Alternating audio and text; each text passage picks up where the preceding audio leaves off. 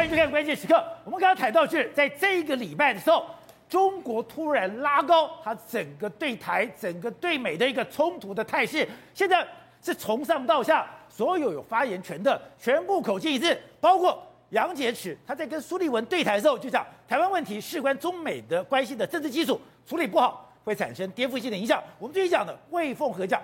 中共，你只要敢台独的话，不惜一战，不惜代价，一定会打到底。连外交部的发言人今天讲，他说台湾海峡不是国际水域，而已经一段时间没有讲话的崔天凯，他也讲，如果中共呃台湾走向独立，别无选择，只能动用一切的力量阻止台湾从国家分离出去。那要问是，为什么在这一个礼拜的时间里面，中共的调子会突然拉这么高，而且直指台湾海峡，突然直接点名台湾海峡，你不是一个国际水域。如果台湾海峡不是一个国际水域，中共把它当成内海，你有能力来处理吗？而另外一方面，我们也刚刚讲的，美军现在对付中国勇敢之盾已经正在军演，环太平洋军演很清楚，我的滨海作战所有的概念都要在这次演习里面开始进行实验，而且这些都是对付中共的 A two A D 而来，更不用讲日本将扮演一个非常重要的角色，而这中间关键中的关键的台湾，我们看到日本经济新闻在今天就有一个更完整的报道，原来。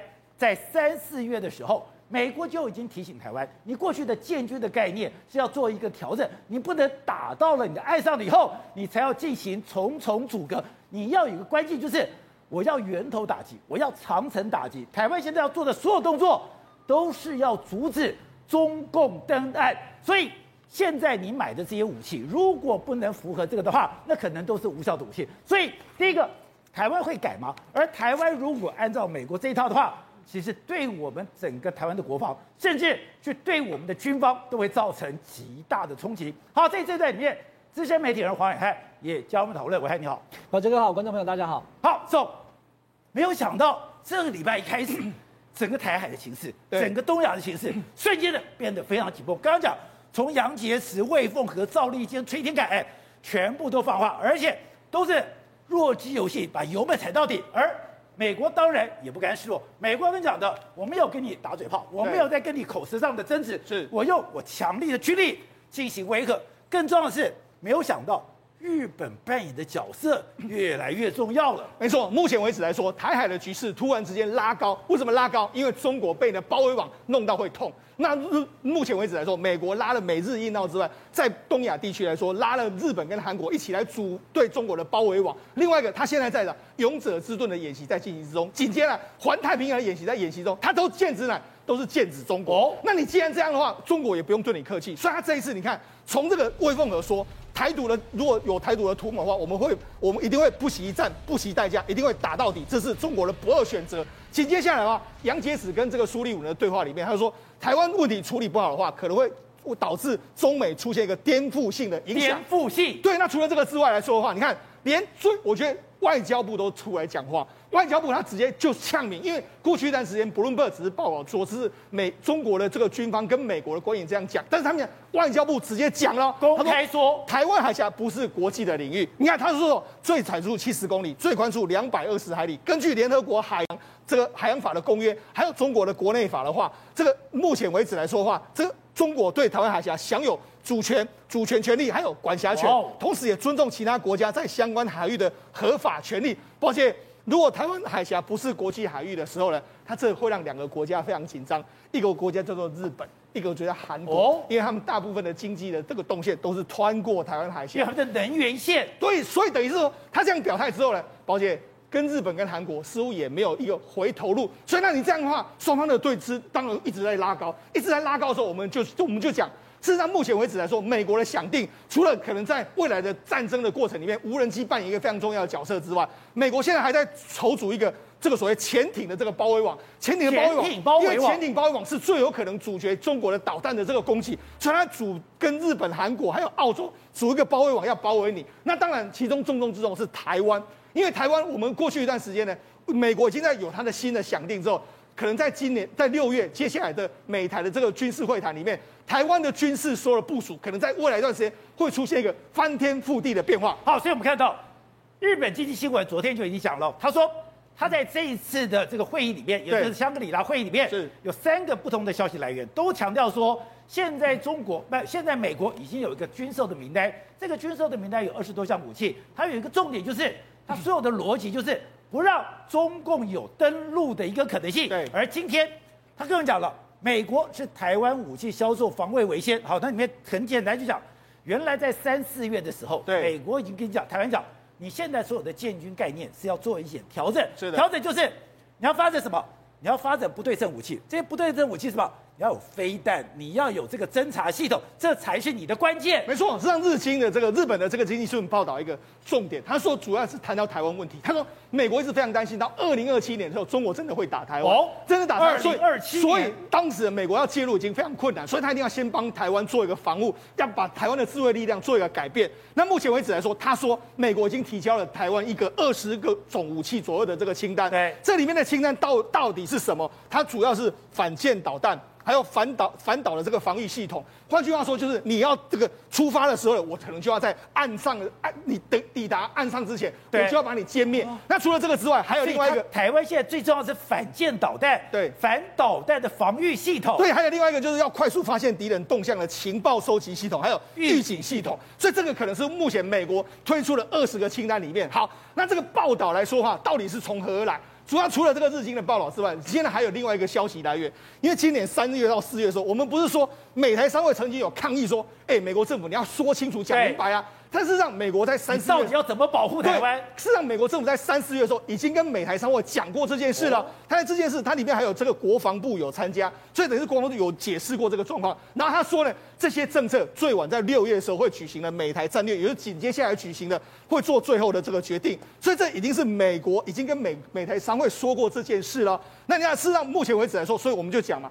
目前为止来说，台湾可能在接下来的美台军事会议之中，后来会做出一个这个军售会出现一个翻天覆地的变化。而且现在透露的消息是，哎，我们现在台湾一直在强调战斗机。对，原来在美国的概念里面，战斗机不是是否包含在不对称武器里面。是有争议的，对，没错。事实上，美国的这个官员就说了，我们不会拒绝其他的武器，也就是非不对称的这个武器，但是我们会更强烈鼓鼓励美国，呃，台湾要买美国认为的那二十架。那至于说你的战斗机，战斗机他们的想定里面说，你可能在台湾的这个跑道很快就会被破坏，被破坏的话，我这个我有这些战斗机，所以可能未来你要拿到什么更先进的战斗机不容易。但是这个 F 十六大概还是就会持续的卖给你。好，所以我们看到日经的报道里面非常清楚讲到说。不对称的武器对军事力量差别很大的时候，那是有用的。它特别要在中国初次入侵的时候，你台湾就马上进行快速反击的武器。对，而这快速反击，他们说中国入侵台湾会第一个发射大量精确的导弹，然后发动两栖作战。所以台湾必须要我要避开导弹，然后呢，我要。攻击拥有兵力哦，对付你的两栖作战。没错，实际上我们就讲嘛，之前的美台商会不就讲吗？他们这个跟这个《金融时报》说，你呀、啊，你就是在专注在 D-Day 的这个剧本里面来说，D-Day 剧本来说就是这个登这个中国准备要决战的那一天，决战那一天的时候出发的时候，那我们怎么怎么去去讲？这就是美台商会说你要想清楚的。但目前为止来说哈，当然我们我们就讲嘛，当时的普莱斯就曾经有讲嘛，加强台防卫自加强台湾的自卫是一项。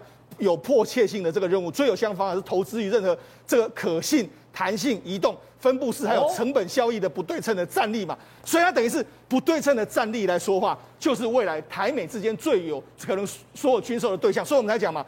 空中预警机啦，或者说这个攻击直升机啦，或者说像相关的还这个所谓这个炮弹为什么会被停止？主要原因就是在不对称战力，这是美国要求台湾发展的一个方向。所以台湾现在现在要移动、要弹性、要分布。对，所以他就是说专注台湾的反舰导弹防空，还有这个导弹防御。指挥通信、情报监视、监察，还有预警系统等等能力，这些就是美国要求台湾能够增强的这个所有的军事战力的这个部分。而在美国包围中国里面，我们讲的日本很重要，韩国很重要，没有想到澳洲的角色对。越来越清楚。是，本来他是讲说我在二零四零年里面我要建构我的潜舰军团，没错，现在要延到二百往前提，对，到二零三零年是，而且。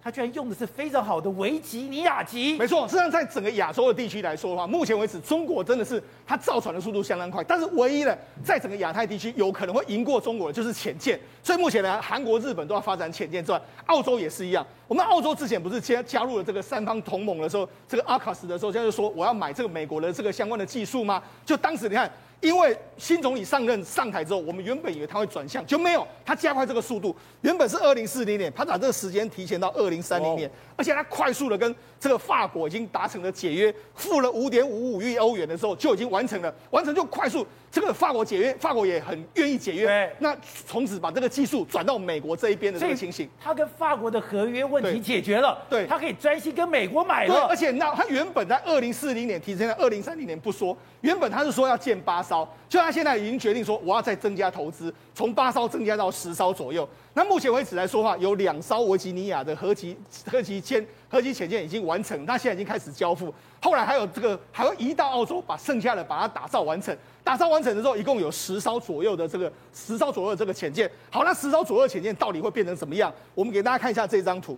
这张图就是二零三零年的时候，如果澳洲是十艘潜舰的时候，全世界目前的当时的这个变化，美国大概有七十二艘，澳洲呃这个俄罗斯有三十二艘，中国有十二艘，那英国有十一艘，澳洲直接就跳到全世界排行前五名之内。所以等于说，它也是一个非常重要。美国在这个地方之外，还有澳洲在这个地方，构成一个，还有日本跟韩国的这个这个潜水艇，构成一个对潜水艇对中国的一个包围网。好，那现在澳洲讲说，我要的是。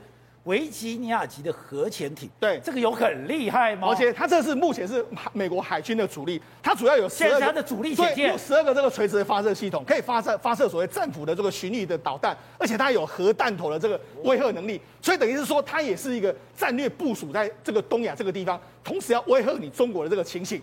好，那我们刚才讲，现在美国有两个演习对。正在展开，一个是现在已经举行举行的勇敢之队，另外是环太平洋军演，对，而且。他的演习是一个接着一个，没错，我们都讲啊，实际上目前为止在进行中间的演勇者之盾，勇者之盾，他这是演练的什么？演练的这个远征的前进基地，也就是说远征军来来来进行一个这个跳岛的这个夺岛战术。那么事实上在这一次里面，你看他在帛琉的时候停了这这个西幺三洞停下来之后，他把这个海马士送到这个地方来。在这个这个非常不好的这个跑道上面做这样一个相关的这个演练，对，那告诉你就是我要夺岛战术的第一第一步，我在这个地方做演练。啊，那除了这个这个地方做演练之外，华杰勇敢之盾做了演练之后，你看这是中国大陆的人民网说的一件事。对，人民网说什么？你看。环太平洋的军演规模将会破纪录，也就是说，值得注意的是，美国将首次邀请南太平洋岛国参加军演，拉帮结派的意味十分的明显。这是人民网说的哦。那演习期间呢？演习期间，美国 F 三十五 B 战斗机很有可能在日本的舰艇上进行取验，双方的操作达到一个新的这个这个境界。然后，韩国海军也会出动人如此大的这个这个阵容参与这个这个环太平洋二零二二演习，是韩国尹锡悦政府支持美国。印太战略的重要表现，所以他讲的非常清楚嘛。所以这一次环太演习，他就很担心日本、对美国、韩国结在一起。没错，因为他们三个国家结在一起来说，我们曾经说过，都是全世界名列前茅的军事强国，对中国当然会让中国非常的难堪。所以为什么中国要直接说？台湾海峡是我们的内海，因为这样子的话，的确会让日本跟韩国两个国家会相当相当的这个紧张的一个局面。好，也因为我们知道，事实上美国在布这些所谓的这个防卫网之后，事实上台湾未来要做的一件事，就是我们只要在 D-Day 那一天怎么做好相关。我们现在提出，我们可能这一次在这个国防会议里，我们提出两个叫做两个滩岸决战。两个滩岸决战是什么意思呢？滩岸决战在他们出发的第一个时间，在中国的对岸，还有在台湾的这个他们要登陆的时候，我们要买这两个滩岸决战的重要的相关的武器。可是美国，他只要在中国的谈案，他不要在台湾的谈案。对，所以这就我我们这为什么台台美之间要做一个相关的这个协调？所以这就是这一次台美这个军事会议一个非常重要的决定点。好，正好刚才讲到，在美国包围中国里面。没有想到日本的角色越来越清楚，连韩国现在也说，他也可以做一些武器出口。而本来日本只是一个防卫作战，防卫作战你应该只是做你的岛屿作战，没有想到他的出云号竟然可以出去。他的出云号出去之后，竟然变成一个蓝色海军了。哎，对，日本跟韩国角色越来越重，而且日韩互动也越来越密切，这才是对于中国真的害怕的地方。第一个先讲日本角色未来为什么越来越重？因为呢，现在既然看到日本的自卫队出云号护卫舰要出航了，出航去哪里？要去十几个国家。我看这边导播来看这边，哎，他这是出航四个半月，他要去帛琉、菲律宾、越南、印度、巴布亚新几内亚、所罗门、万纳度、斐济。然后澳洲、东加等等的，哎，一次把南太跟南海这边全部都巡完了。现在不就是中美在南太平洋争夺的这些国家，他全部去一遍，他全部去访问，而且呢，就是出于啊航母带着护卫舰，然后呢带着这个水上飞机啊，然后巡逻机啊，下面有那个潜舰啊，一起。浩浩荡荡叫做印太任务啊，而且为期四个半月，所以你可以想象吗？日本的自卫队应该以防守为主，它的应该是近海为主。几年前日本出去号上面还只能摆直升机，现在呢可以摆那个 F 三十五，所以你就知道日本已经彻彻底底从一个只能在近海旁边去做维护的这个军事任务的的国家。变成可以远征强国，不是，根本就是一个航空母舰群的规格离开，它不是只有单一一个出云号，我底下有潜舰，我上面有巡航机，我周边有护卫舰，对，就是好，就是完全比照美国规格嘛，就是一模一样的嘛，它跟那个山东号出来的状况是不一样的嘛。可另外一个角色就是韩国，韩国现在角色真的是太重要，太重要，太重要，因为最近韩国整个政治风向变了嘛，对不对？大家大家都讲过，我也不讲，可是韩国现在开始。潜水艇像下饺子一样下，而且它下这个潜潜水艇的饺子哦，非常非常的多，而且技术档次非常非常高。我们那时候台湾不是要国建国造吗？潜舰国造吗？不是就传出了韩国的工程师，他就想韩国潜舰技术这么厉害，后来一看，韩国的潜舰可以百分之八十国产化，就是八成以上几乎都韩国人技术搞定的哦，它只有一层两层左右需要靠美国或外国来协助，所以几乎是有能力的。现在要做九艘，这九艘呢？全部都有垂直发射器，龟背十个，一一艘里面就有十个，而且呢，它甚至秀肌肉秀到什么程度？它直呃潜呃呃潜潜舰射垂直发射器哦，这个画面直接给我们看，然后射重型鱼雷把船炸掉画面也直接给我们看，为什么？因为他告诉我们，我们做九艘之外哦，我的潜舰你看。他炸这个这个这个潜潜射一样一样给我们看，然后去炸船也是一样啊。他告诉你说我是有水下作战能力的嘛？你看这条船，哎，被重型鱼雷直接炸断了。为什么他的水下作战能力哪里来的？他先解密，他在关岛跟夏威夷频繁跟美军在做协训，美军在带他们如何做水下作战这部分。所以韩国军是没那么简单，没那么简单。韩国是可以打的，是真的打，能打的。好，难怪他现在对美还这么凶。对他第一个，你看，你当你潜舰开始下到像水饺一样的时候，你随时去去去去去炸平壤是炸得到的嘛？好，另外一件事来重讲。另外一件事我最要讲，日本现在起来了，韩国起来，可怕是这两国不是竞争关系啊，现在已经变成合作关系啊。哦、你看哦，NHK 最新的新闻是说什么？美韩的外长就是外外交外相会谈，既然谈什么说，我们要尽快恢复日韩军事情报机密保护协定，什么意思呢？过去的日本跟韩国是有情报交换的，密集的情报交换的过程中呢，是非常非常密集。可是你知道，他们过去剑拔弩张到什么程度？二零一八年的时候，韩国的驱逐舰哦，直接开射控雷达去锁定日本的巡逻机，哎，这是什么？是我们老共来，我们去锁定的。他们那时候剑拔弩张到这个程度，因为二零一八年发现这种状况的时候呢，日本跟韩国就说：“那我们不要情报交换，我们断掉，我们撤掉。”二零一九年后到现在都没有情报交换。结果呢，哎，两边外相会谈说：“哎，我们要恢复情报交换的协定。”那就表示说两边已经是哎情报上很密切，对不对？再来了，今年八月太平龙太平洋龙演习在哪里呢？在夏威夷这边有谁？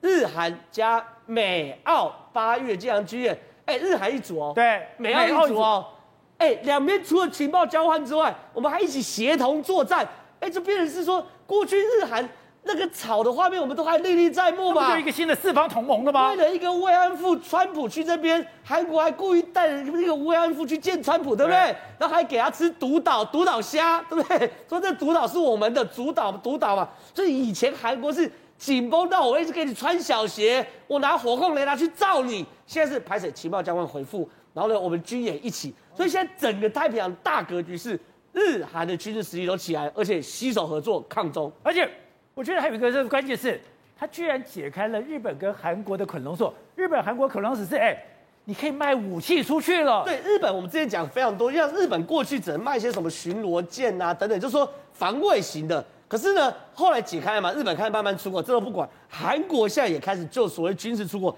韩国的军事出口现在变成是世界第九大军事出口强国。哎，你看，他卖阿联酋防空飞弹，他卖澳洲红蜘蛛，这是这个运兵车，然后呢，还有卖攻击型的飞机给哥伦比亚等拉美国家。然后呢卖黑豹坦克给挪威，卖 K 九自走炮给埃及。所以换句话说，他会做这么多东西，非常哎，其实蛮厉害的。所以他其实真的会做蛮多东西的。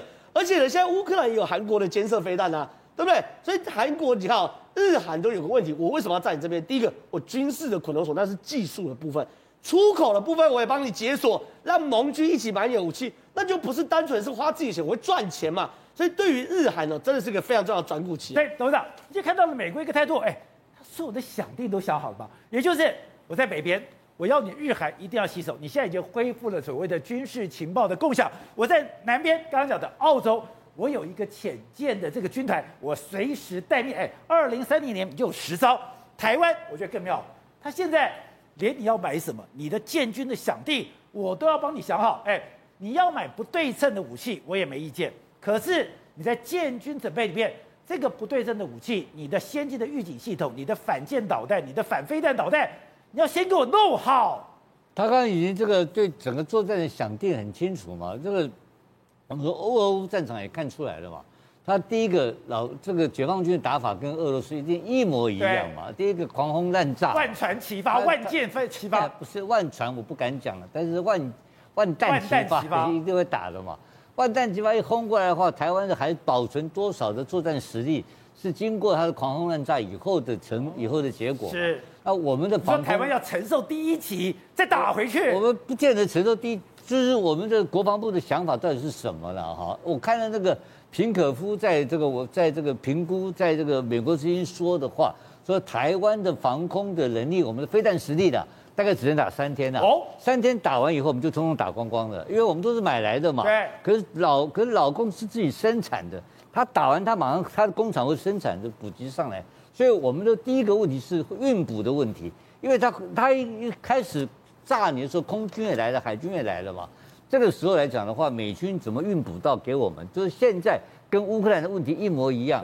那乌克兰还有陆路运输，还有从这个波兰、从罗马尼亚、从其他国家运输过去，给他新的军火补给给上。那台湾怎么补给？台湾只有空投啊，就就降落嘛，就是空军或是海军的这种抢滩的抢滩的补给嘛。对，那个是非常艰难。怎么补给？对，就非常艰难嘛。所以他现在给我们再多的都东西。他的第一波的狂狂狂轰滥炸，我们怎么应付嘛？对。那所以换言之讲，这要有其他的想法。那也是不是有可能美军或是日军，他们也会同时会打？哦，是不是只有打台湾？我不晓得了。但是我讲到最后，不管怎么讲，他一定要占领台湾啊。对。他非要登陆不可嘛？他不可能说什么狂轰滥炸完了干嘛？你看到所有的这个又从俄乌这故事来看了嘛？他打了利沃夫，对不对？对。他打了奥德赛，对不对？对。他也。飞弹也打到基辅，他有去吗？没有，没有去，没有实质战力。飞弹给你轰一下，警告你了，它是一个警告式的一个一个一个威吓式的攻击嘛。所以，可是对台湾它不是这样打法嘛。对台湾，它第二波的一定是，所以它里面提到嘛，它要有登陆作战嘛。呃，登陆作战，我们现在知道嘛，目前来讲的话，中共的海军陆战队大概是七到八个旅左右了。包括包括其他的海陆的有登陆作战能力的话，大概有四万人部队了，他们并没有防空能力了，所以你就知道说他并没有完成真正的登陆的战备工作。讲白了，那你没有登陆战备工作的话，你就不会去打这个战争嘛，对，因为你后面要跟着上的嘛，你不能说过去那个用舢板划过来，不是那个时代的嘛，对不对？所以我们的机会在哪里？第一个，我们的机会在它第一波攻击的时候，我们能够顶得住，或是我们能够攻击它的攻击点嘛。它的指挥所，它的这些发射的这个，它的它的一些飞弹的发射地点，或者他的空军，我们能把它打下来。这是我们要准备要，我们是应该要注意的事情嘛。然后第二个是什么？如果它登陆的话更好嘛。它登陆的过程当中是最艰难的任务嘛。那它的登陆的时间就是我们攻击它的时间点啊。你要知道，如果你打掉他一万个人的话，打掉他五千人的话，政权就垮掉了。哦，这个老共怎么可能允许说在台湾海峡突然间他损失兵力一万人？他们到现在，俄罗斯损失兵多少人？兵力多少人？没有人敢，俄罗斯不公布嘛。可是你放心，如果台海作战，全世界的 CNN 通通都来了。对，今天解放军如果敢打台湾，那个就是要，他有两个结果，直接就登岛狼了，就是日本的打日俄战争嘛。对，日本一场日俄战争打出一个什么国？打出一个他的一个日本的一个新兴的一个新的民族产生了嘛。对不对？这司马辽太郎定义这个是他的板上之云给你看到我这个新的一个太阳国太阳旗出来了嘛，那就开始进入所有大东亚共荣圈嘛，这是一个新兴的民族的力量展现。可是如果你老共打台湾，哎，你少吹牛哎，哦，如果没打下来，也会变怎么样？那国家就亡国了，这越直就垮掉了。因为解放军有一个不败神话。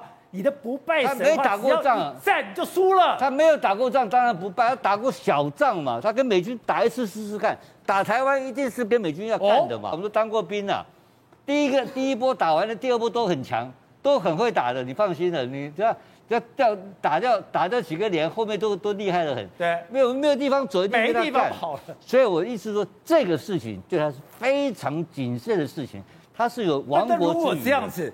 你干嘛把态势升高这么大？你现在从上到下每个把话讲这么凶，所以我怀疑一件事情，我怀疑他内部有问题。我认为进入二十大的时候，他调调门拉得非常高，他绝不妥协，因为他二十大这个时候太敏感，马上就北戴河会议。对，哎，你现在给我一搞，老美天天搞你，最后你耍孬种，习近平怎么去当国家领导人嘛？为什么美军估计说他二零二七会打台湾嘛？因为二零二七是二十一大换届，哦、听说听说他有私下跟中共这些军头私下讲，我为什么要延续当二十大的国家领导人？目的因为要打台湾，要收复台湾，就完成统一，不不这样打统一嘛？统一的任务不就打下来，可以经济战也可以打嘛？这个完成统一，在我完成这个历史任务，所以他如果到二十一大的时候，可能也有同样的理由嘛？因为我们不知道他们内部的政治怎么变化。可是我觉得今天调门已经喊到外交部的发言人要讲说，台湾海峡不是国际水域。你过去看过这种话吗？没有，没有听过嘛？为什么那么强？庞佩奥在当这个余茂春啊，当年在庞佩奥的这个顾问的时候，他特别讲一句话，在 VOA，我们大家回去看，他说啊，我们在当在执政的时候，共和党执政最关心的一件事情，就是派出军舰来巡阅台湾海峡。我们固定要来给他搞，对，就是我告诉你，台湾海峡是最重要的，要告诉全世界，台湾海峡不是台湾海峡不是解放军的可以守得住，是国际水域。如果台湾海峡是国际水域的话，代表什么意思？那当然就是阿扁讲的几兵几狗嘛，这还是不好谈的嘛。所以就回到了美国所称的一个中国政策，和平解决才是唯一的解决方案。好，对的。今天日本经济新闻我们直接讲了，他现在我们要开一个蒙特瑞的这样的一个会谈，我们的国国安会的秘书长顾立雄要去亲自参与，参与里面跟我们的军售有关。他今天想得更白了，今天讲白的是昨天讲的已经有二十项传到名单都有，结果在二十项名单居然在三四月的时候都已经跟美台商会的人都已经讨论过了。他更关键是现在他居然讲哦是要重点在不对称战争，而且你在中国入侵台湾的时候。你会发射大量精准导弹，发动两栖战争，所以台湾要第一个，我要避开袭击，我要能够应对，所以我要有很好的侦测，我要很好的反导弹，这些是变成现在的重点了吗？对，没错。那这一次国安会秘书长顾立雄不是率团到美国去嘛？那进行啊蒙特瑞的这个呃会谈啊，当然内容绝对不会讲，因为里面牵扯到非常重要一东的一个东西，就是美台合作之外呢，国防合作之外就是军售。这次美国人不是讲说有二十几种武器可以让你挑嘛？对。那么各位，他不是说而且可以挑二十五种武器，很都买。呃，二十几种武器，我相信不会全部都买，但是里面可能会有我们非常想要的武器，它有可能会卖给我们。哦。啊，为什么呢？因为呢，我个人呃比较急，比较这个等于说比较有兴趣的，还是 AGM 幺五八的这个所谓半匿中的飞弹，因为它射程是三百七十公里呀、啊。我们这次提出了一个配合美国，美国不是不给你反不给你不卖给你那个反潜直升机嘛？那也那 M 幺洞九 A 六认为太落后了，我要卖你 M 幺洞九 A 七嘛？那么除此之外呢，还提供了一个，那么过去其实阿扁时代曾经提出来的境外决战，你知道吗？然后呢，源头打击，所以呢，他提供了出来的以后呢，一个全新的一个作战的模式，可能跟我们过去几十年来采取守势的方式不一样。攻击是最好的防御，所以我以前我们的汉光演习都是红军蓝军，然后都要做登陆的这个所谓的对决，下面有这回事的。现在对美军的概念是，我战场上根本不可能在台湾岛上进行。台湾岛上进行，我的台积电怎么办？我们的想法在改变，就好像过去的特战部队是在山上打游击，有没有必要的时候，红军、蓝军那边作战？三十几年前我受训，我们那时候的受训就这样嘛。现在是直接到海边，海边进行巷战嘛，整个结构在改变。除此之外呢，那么源头打击，这次我们提出来的是这个决战双滩啊，各位什么叫双滩？对面的海滩跟我们的海滩，所以这次为什么我会说啊，我们非常有可能拿到两个东西，一个东西就是 AGM 幺五八的半逆中的飞弹之外呢，还有一个智慧型水雷，非常有可能拿到。为什么？因为宝杰，我告诉你。我们台湾的这个最近不是啊，立法院院长游锡堃去提这个所谓的 啊，我们有飞弹已经要云峰飞弹可以打到北京了嘛？当然今天又出来讲说他的意思是和平等等，讲一讲一大堆。但问题是，你知不知道，除了俄罗斯、除了中共、除了美国之外，我们台湾中科院现在正在加紧的研发至少超音速六倍以上的极速飞弹，你知道吗？台湾正在发展。那美国也知道台湾正在发展，所以呢，他极有可能在这次的蒙特瑞的这个会议里面呢，直接答应 AGM 幺五八射程三百七十公里。为什么？因为已经把对面的包括惠安、包括龙田啊，包括这个等于说啊，这个厦门这些地方啊，列为我们第一级主要攻击，就是决战双滩的时候的比滩。对面直接把它打掉，所以没有射程足够的这些相关的武器跟飞弹。美国你如果不办有这些飞弹的话，我怎么进行所谓的境外决战？好，我看，当然在军事上面，美国是天下霸主，这没有人会去质疑。可是现在美国碰到一个非常可怕的对手，老天爷，他想他现在的粮食居然出问题了。我们今天听好友讲，现在美国西岸本来是要非常重要的水果产地。产不出来，量变少，是太热了。宝杰哥，你知道这两天台北都越来越热，你知道台北几度吗？这两天台北我刚刚去查一下，二十八度，我下午都觉得好热了。美国的凤凰城这两天四十六度，我曾经去过四十六度的地方啦，非洲的布吉纳法索，我也穿这个西装，马英九问我说你怎么还穿得住？没办法，太热，四十六度，你在走路的时候，你就会感觉那个柏油的热气从你的鞋底上来，撑住，没办法，记者因为会长嘛，哦。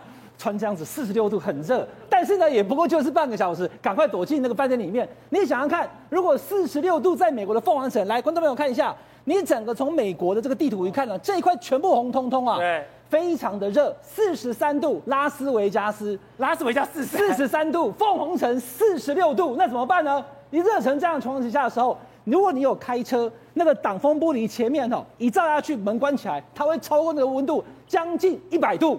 宝杰哥，你看一下，美国有一个抖音的网红哦，他不断的在他的车的前面，这是车有没有？对，车前面的那个驾驶座前面那一块空，他放在这边烤南瓜派，南瓜派都可以烤熟。它那个温度一测大概九十五度摄氏，我现在讲都是摄氏哦，摄氏四十六度，摄氏九十五度，气温是四十几度了，放在前面南瓜派直接放直接烤。不过他有个秘诀啊，这个网红也厉害。你门要全部关起来。哦，门全部关起来的时候呢，当那个玻璃这样折射下来，气温又出不去的时候，它里面的温度会不断的翻高，对，才有可能翻到九十五度，里面就变成烤箱，它就是个烤箱。所以呢，它烤意大利面，它烤南瓜派，它还烤牛排哦，然后呢，还有煮这个汉堡排，它一测，它直接测给你看嘛，华氏两百零三度，摄氏大概九十五度，哦，所以呢，美国现在是热坏了。那除了这个以外，一般在柏油路可以煎蛋。